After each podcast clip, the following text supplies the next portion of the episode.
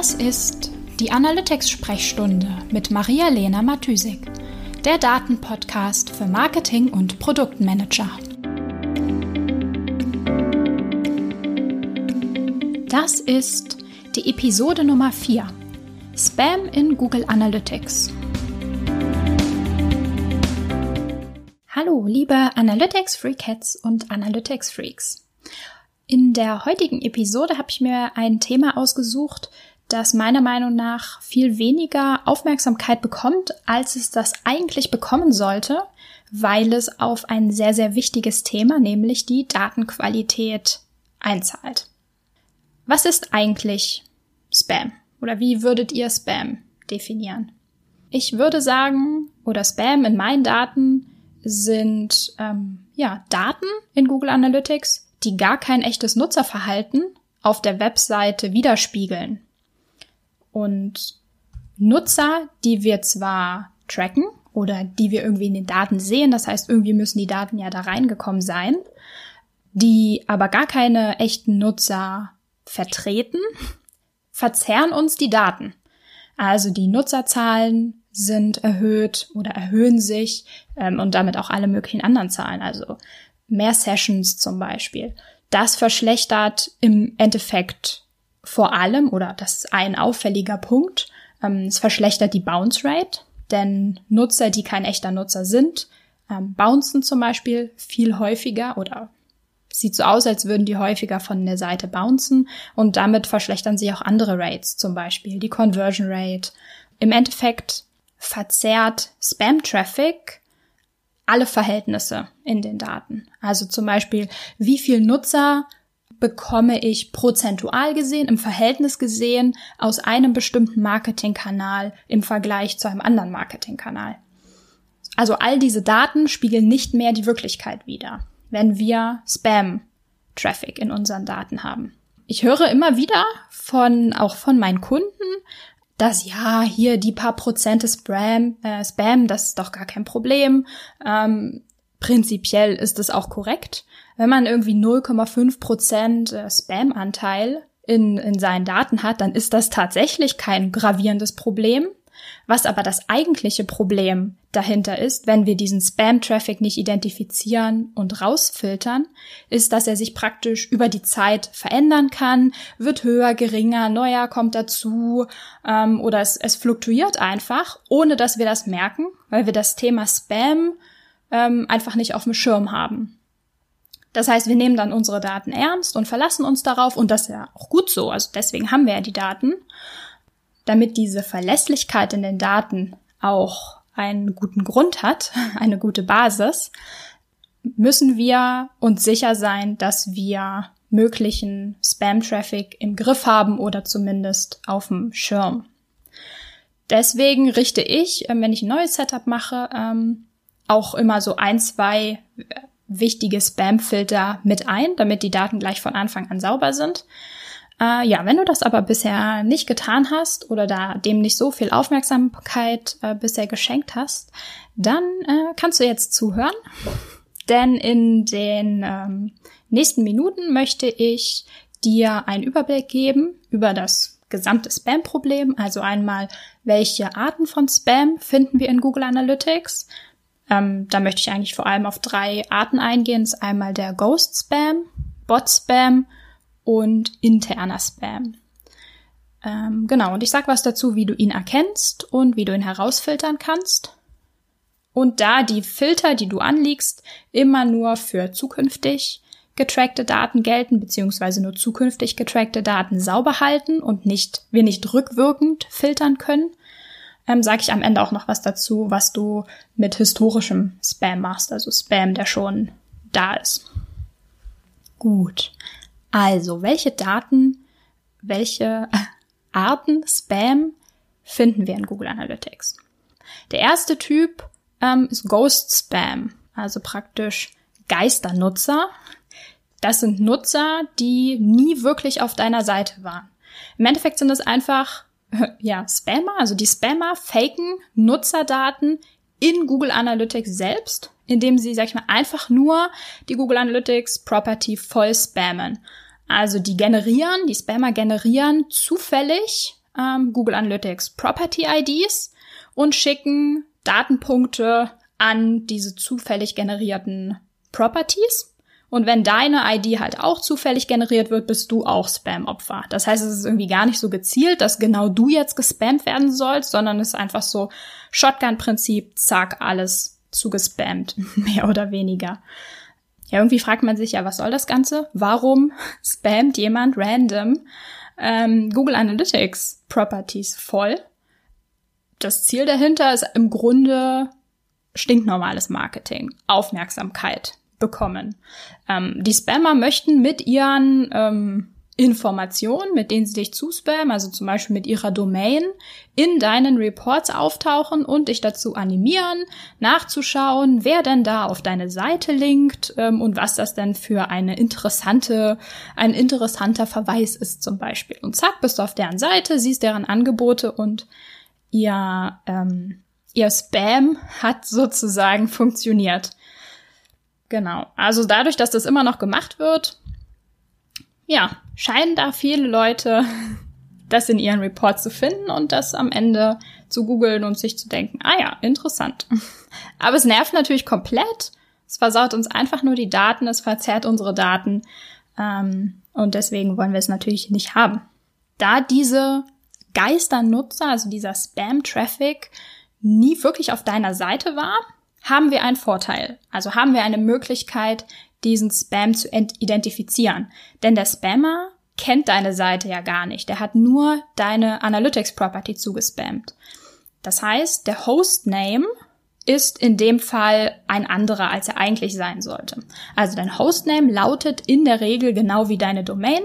Also zum Beispiel ähm, meine Webseite analyticsfreak.com hat den Hostname genau so, nämlich analyticsfreak.com. Wenn du jetzt mit äh, Ghost Spam zugespammt wurdest, dann lautet der Hostname anders, denn der Spammer weiß ja gar nicht, wie jetzt deine Domain gelautet hat. Diese Hostnames ähm, findest du im, in den Technologie-Reportings in Google Analytics und dort solltest du eigentlich nur deine eigene Domain sehen. Wenn da irgendwas drin ist, was kryptisch aussieht oder sonst irgendwie verdächtig, das sieht man auch relativ schnell. Ähm, und wenn du dir nicht sicher bist, ob du da irgendwas siehst, ob das wirklich Spam ist oder ob das vielleicht doch eine valide zulässige ähm, ein valider zulässiger Hostname von deiner Seite ist, dann kannst du dir auch mal die Bounce Rate für genau diesen Traffic über diesen Host anschauen. Wenn die Bounce Rate dann irgendwie nahe 100% oder genau 100% ist, dann ist das auf jeden Fall ein sicheres Zeichen dafür, dass genau dieser Host Spam ist. Du kannst natürlich auch einfach mal den Begriff, der da auftaucht, googeln. Ähm, und wenn es Spam ist, dann findest du meistens in irgendeinem Forum auch andere Google Analytics Nutzer, denen das schon mal aufgefallen ist und die das als Spam identifiziert haben. Also, was machen wir gegen diese Geister Geisternutzer, den Ghost Traffic. Genau, da können wir praktisch an dem Punkt auch ansetzen. Also wir können sagen, okay, Ghost Spam ist darüber identifizierbar, dass er nicht unseren Hostname hat. Das heißt, wir möchten über einen Filter sämtliche Hostnames ausschließen, also nicht in die Datenansicht reinlassen, die nicht unser Hostname sind. Ich habe es in der in der letzten Episode auch äh, schon mal erwähnt, wenn du Filter anlegst oder auch wenn du erstmal noch keine anlegst, du brauchst immer, immer eine Rohdatenansicht für jede Property. Also eine Ansicht, die keine Filter hat. Und wenn du Filter oder bevor du Filter tatsächlich auf deine Marketingdatenansicht anwendest, solltest du auch eine Testdatenansicht haben. Dann zum Beispiel auch diesen Hostname-Filter erstmal auf deiner Testdatenansicht testen, vielleicht ein paar Tage warten, gucken, wie die Daten aussehen ist es alles so, wie du das erwartet hast, dann auf deine ähm, Marketing- oder deine Arbeitsdatenansicht übertragen. Okay, der zweite, zweite Typ von ähm, Spam-Traffic ist wahrscheinlich auch der bekannteste.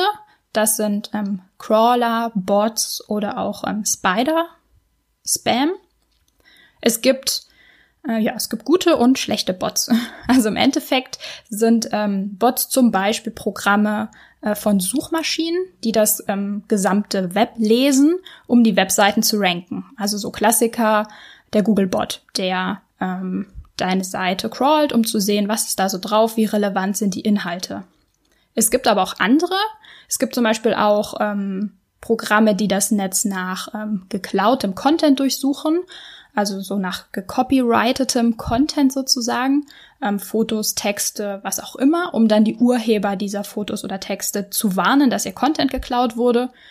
Und natürlich gibt es auch das Gegenteil davon, Programme, die das Web äh, crawlen, um Content zu klauen.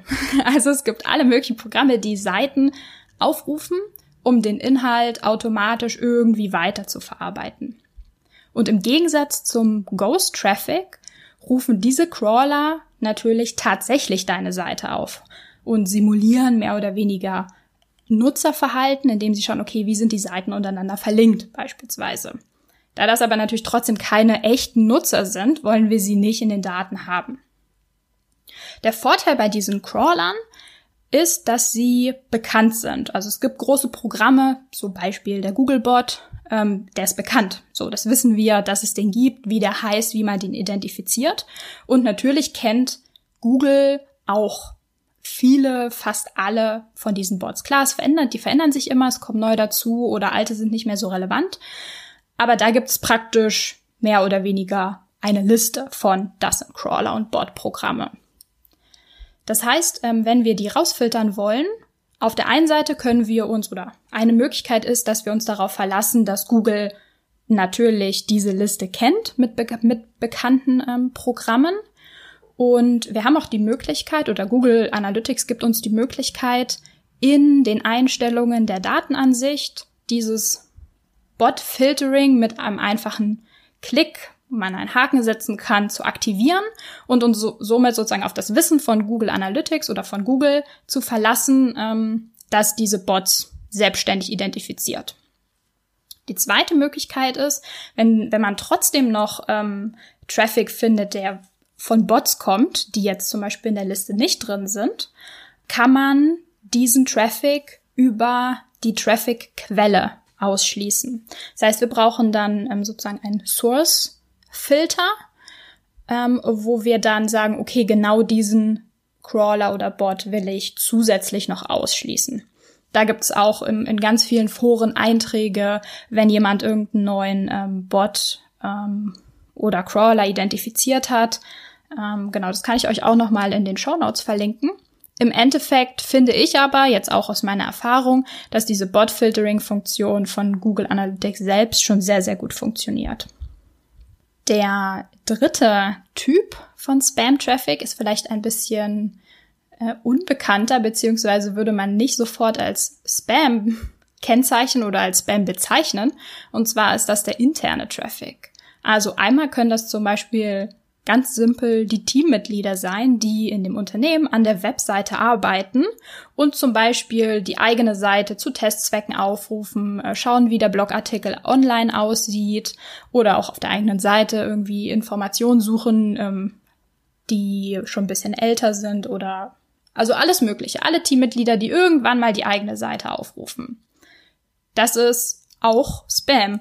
Denn das ist kein Traffic, der echtes Nutzerverhalten von der Zielgruppe der Webseite abbildet. Und deswegen wollen wir den auch nicht in unseren Daten haben.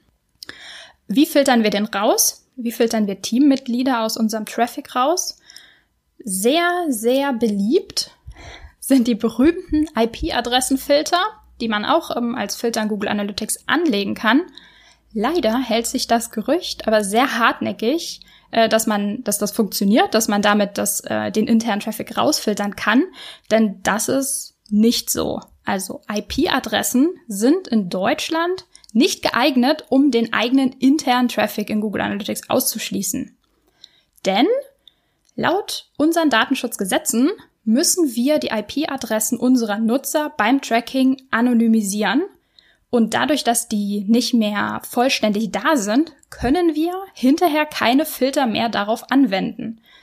Und auch unseren, unsere eigene IP-Adresse, die vom, äh, vom Büro nicht mehr wiederfinden und nicht mehr filtern. Das heißt, es funktioniert nicht.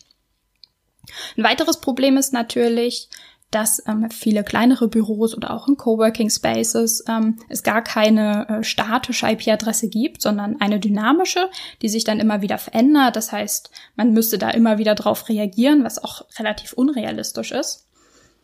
Das heißt, ähm, für den Traffic, den das Team verursacht, die, den wir selbst verursachen, brauchen wir andere Methoden, um das auszuschließen. Also Filter funktionieren nur in Kombination.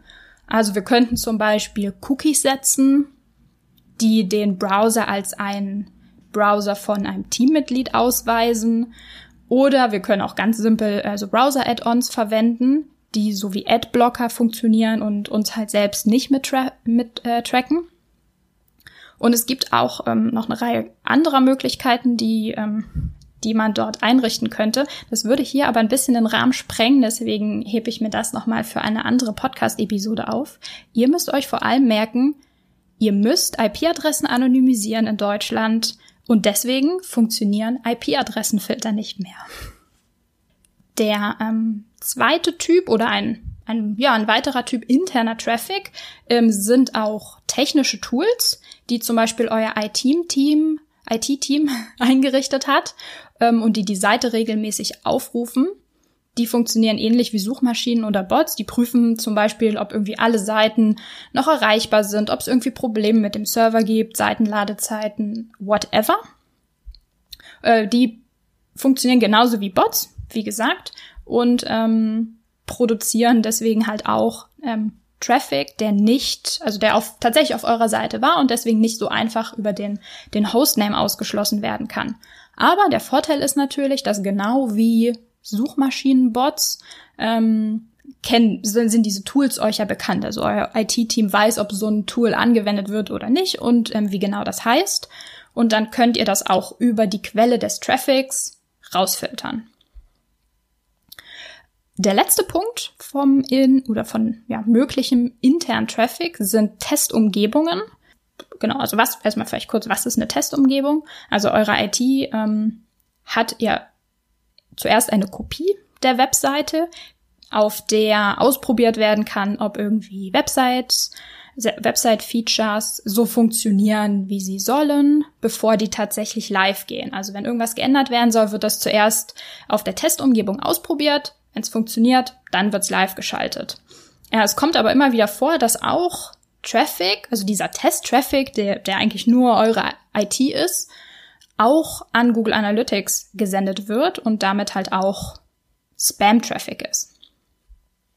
Ähm, wenn ihr einen Google Deck Manager verwendet für das Tracking, dann gibt es andere Möglichkeiten, ich glaube, es würde jetzt auch ein bisschen den Rahmen sprengen, ähm, das zu managen, um zu erkennen, was ist äh, Staging, was ist eine Testumgebung, was ist eine Live-Umgebung. Falls nicht, dann könnt ihr den, also falls ihr keinen Tag Manager verwendet, dann könnt ihr diesen unerwünschten ähm, Traffic auch rausfiltern und zwar über den Hostname-Filter.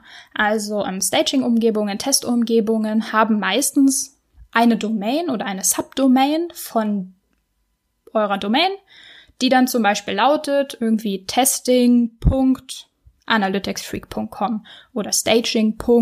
Ähm, und dann eure Domain.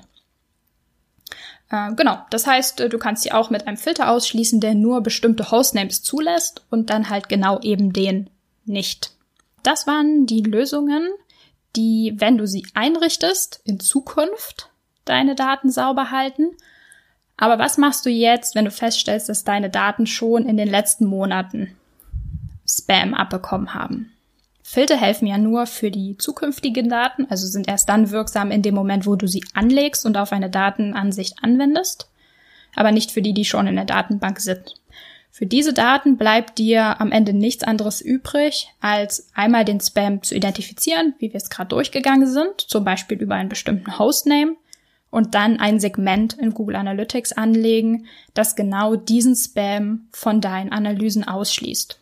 Das war ähm, mein Input für dich zu dem leidigen Thema Spam in Google Analytics. Wir hören uns nächste Woche wieder.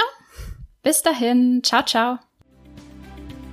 Die Show Notes findest du wie immer unter analyticsfreak.com slash podcast. Ich würde mich außerdem mega über Feedback jeder Art freuen. Also schreib mir gern eine Mail an maria at analyticsfreak.com oder über meine Social Media Kanäle.